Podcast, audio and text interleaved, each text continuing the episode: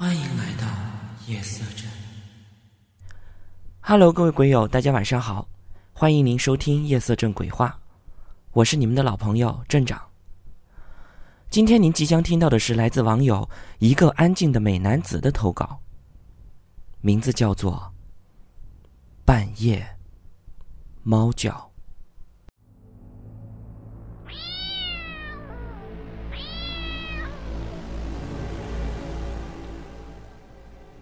这是一个绝对真实的亲身经历。事情发生在零八年，我当时还在深圳住，住在二十二楼。半夜大概过了一两点的时候，我当时正在看《死神来了》，我看的正带劲儿的时候，这时。我就听到了门外有猫叫的声音，我当时没理。可是过了一会儿，我又听到有用指甲抓门的声音。我们家防盗门外还有一个铁皮门。所以，那个声音让我听起来觉得特别的刺耳。于是，我就悄悄的眯着眼睛，朝着猫眼儿里往外看。而就在我看的时候，什么声音都没了。我当时觉得特别的奇怪，我想，是不是我自己听错了？于是我就又走回到沙发，继续坐着看电影。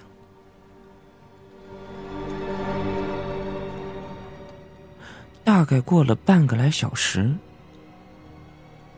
我又听到了那个声音，而且那个声音还夹着猫叫声。我越听越不对劲儿，因为那个声音特别大，而家里的人睡得特别的死，竟然没有一个人起来看。我当时本来想是不是打开门看一看，可是最终我还是没有那个胆量，于是我就在沙发上一直睡睡醒醒，一直熬到天亮。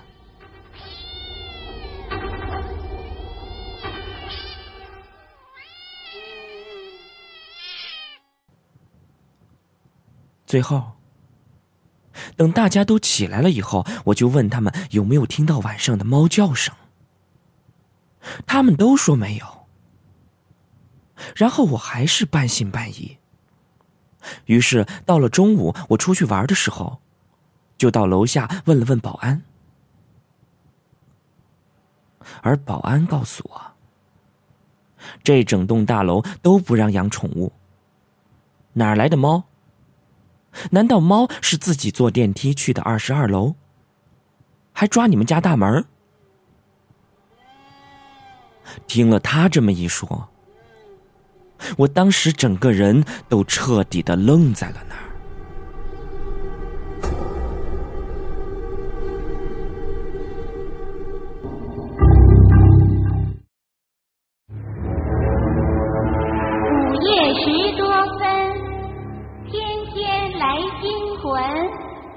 如果胆子大，开门。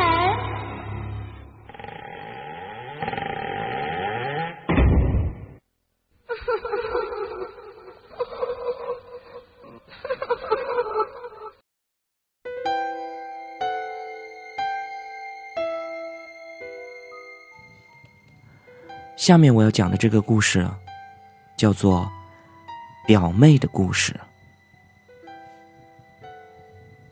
远房有两个表妹，姐姐比妹妹大两岁。姐姐在外地读的大学，妹妹在本地念书。姐姐毕业了，在外地工作了两年，妹妹毕业了，也想去姐姐的公司一起上班。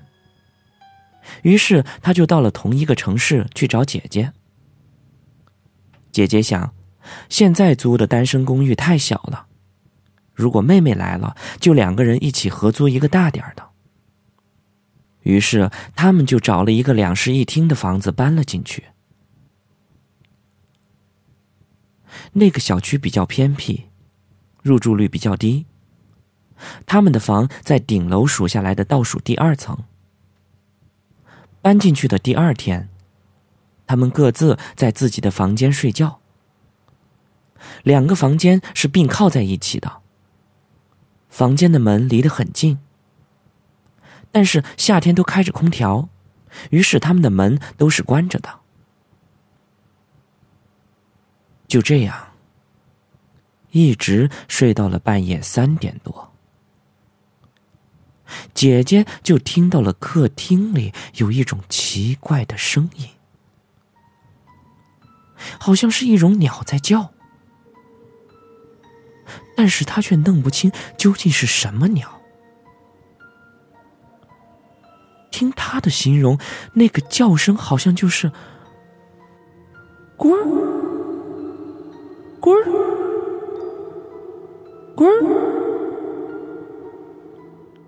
的奇怪的声音，姐姐觉得奇怪又有点害怕，于是就躲在被窝里，拿起手机发微信给妹妹。她说：“你听见了吗？”果然，妹妹也醒了，马上回答：“这是什么声音啊？”好吓人呐，姐姐！姐姐说：“我也不知道啊，要不然一起起来去看看吧。”妹妹迟疑了一会儿，就回复道：“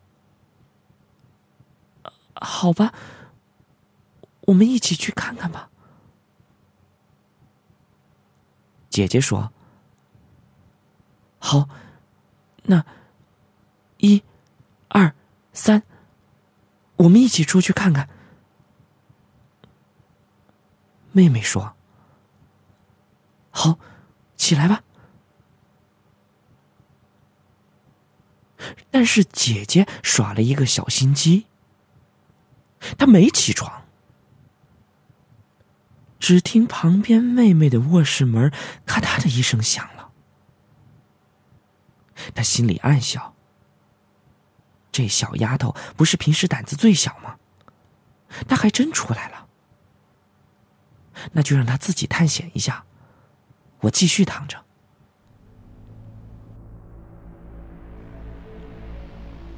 接着，他就听到了他妹妹的脚步声，没穿鞋，在客厅里走来走去。就好像在四处搜查似的，而说来也奇怪，他妹妹起来巡视以后，那种奇怪的鸟叫声就没有了。妹妹的脚步走了好几圈最后停在了他姐姐的房门前。他轻轻的在门上。敲了两下，他显然是在责怪自己爽约没有跟他一起起床。姐姐觉得很好笑，于是马上起床去开门，想给妹妹赔个不是。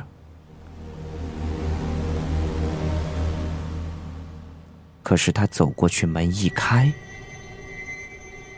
我靠！客厅里黑漆漆的一片。没开灯，也根本没有人。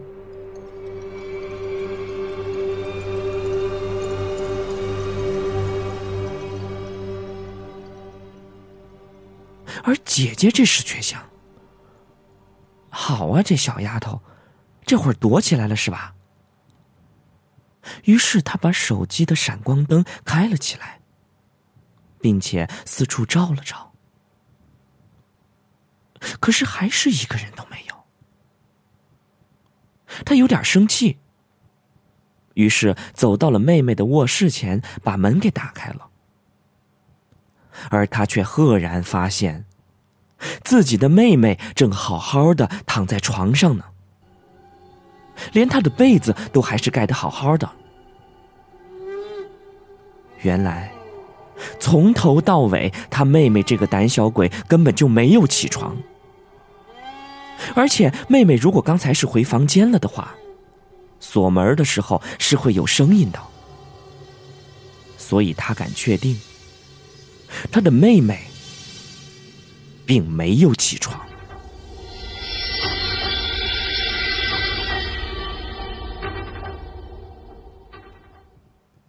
他的姐姐这时候愣住了，而妹妹却说：“你刚刚自己巡视一圈，你胆子太大了，你发现什么了吗？”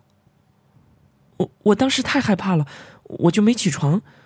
我想着，反正你去了。我就不去了。而他的姐姐此时已经吓得脸都白了。于是那一晚，姐妹俩就一起躺到了天亮。之后，他们就把房给退了。话说，这奇怪的鸟叫声到底是什么？那个出来巡视的脚步声又是谁？至今，他俩都还没搞明白呢。